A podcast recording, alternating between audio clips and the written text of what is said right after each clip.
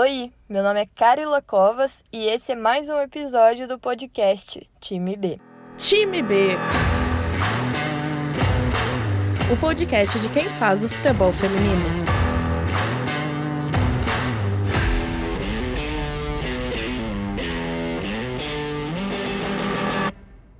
Neste segundo episódio, o convidado é o Rafael Alves. Nascido em Diadema, Rafael Matias da Silva Alves, mais conhecido como Rafa Alves, é uma das pessoas que eu tenho o privilégio de chamar de amigo, um confidente.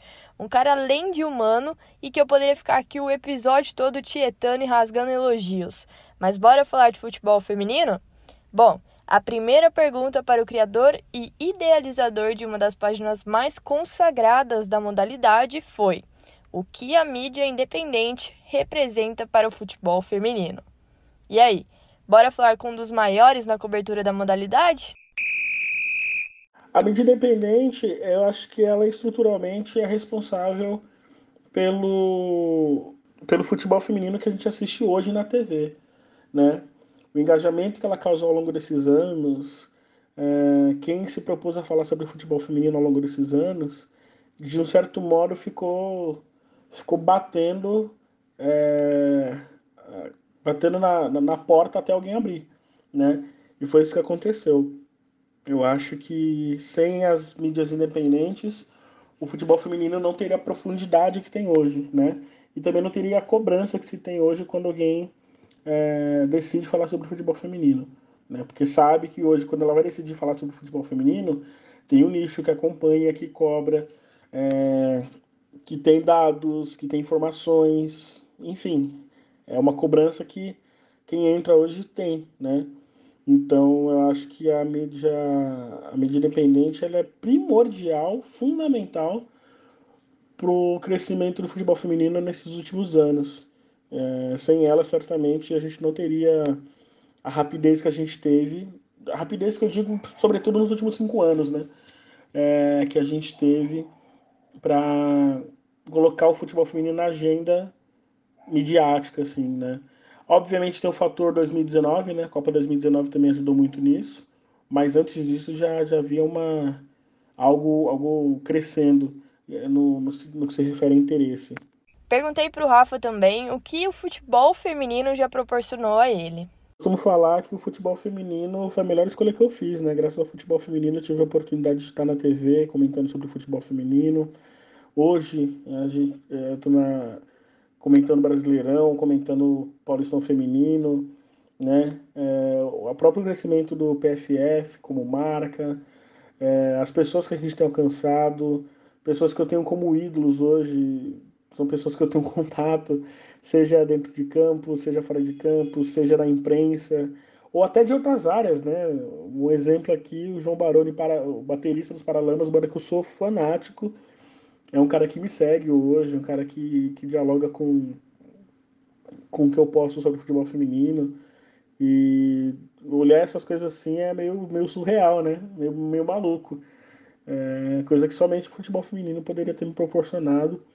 É, por isso que eu falo que foi a melhor escolha que eu tive. Sou muito grato pelo futebol feminino do que, do que passou até aqui, mas eu quero mais, obviamente. Eu quero viver um dia e falar que é, essa seja a minha principal fonte de, de renda, minha principal atividade profissional, assim, de verdade. Rafa ainda compartilhou como realiza a cobertura do futebol feminino atualmente no Planeta Futebol Feminino, a página que tem seus 48,7 mil seguidores no Instagram, mais de 17.600 seguidores no Twitter e mais de mil inscritos no YouTube. É maluco, porque isso é tanta coisa, às vezes a gente vai meio que no analógico, mas geralmente a cobertura ela funciona em. Ela consiste em acompanhar o que está acontecendo, né? Hoje a internet permite muito isso, né? Permite que a gente possa alcançar é, muitas pautas ao mesmo tempo e tudo mais.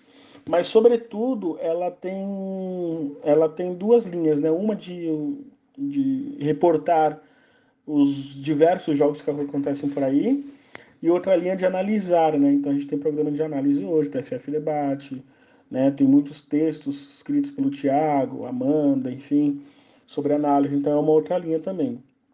Uma linha que eu quero adotar mais para frente é acompanhamentos diários, né? Ou seja, um noticiário mesmo, que é um projeto que a gente espera que saia do papel logo, para criar, quem sabe, né? Quem sabe aí o primeiro jornal é, dedicado somente ao futebol feminino. É, pelo menos no Brasil, né? Não sei se isso tem em outro lugar do mundo. Mas seria uma honra poder tirar esse projeto do papel. A gente espera que a gente consiga fazer. Mas a cobertura funciona baseada nisso, né? É, acompanhar o tempo inteiro o que está acontecendo, ver o que é relevante, é, trabalhar essa notícia. A gente hoje tem acesso a muitas fontes também, então tem muitas informações exclusivas que chegam. A gente trabalha baseado nessas notícias também para soltar como furo. E é isso, é uma rotina meio maluca, porque ainda somos um canal independente, né?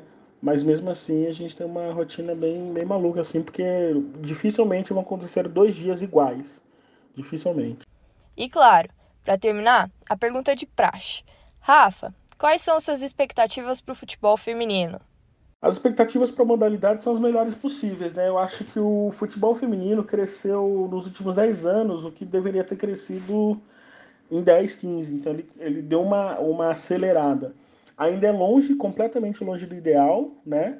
A gente não tem ainda um, um formato que garanta muitos desses clubes, que garanta que todo mundo atue o ano inteiro, que garanta que essas atletas vivam, vivam só disso né? Acho que a gente tem que pensar nisso ainda, os aspectos estruturais e tudo mais.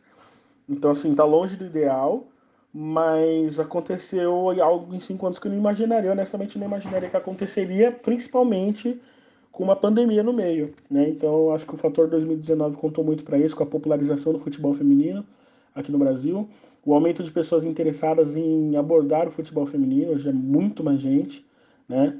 é, de diversas linguagens. Tem gente que fala sobre análise, tem gente que fala sobre mercado, tem gente que fala sobre fofoca, tem gente que fala sobre atleta específico, ou time específico, ou país específico.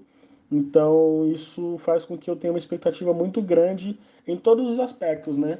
Na abordagem da modalidade, em relação a, da, da categoria, no caso, né? em relação à imprensa, à mídia independente, e também é, dentro de campo, né? Porque a gente está vendo o que está acontecendo, né? A gente está vendo o Paulista que vai ter a, melhor, a maior premiação de todos os tempos, maior até do que muito, é, muito campeonato nacional ao redor do mundo.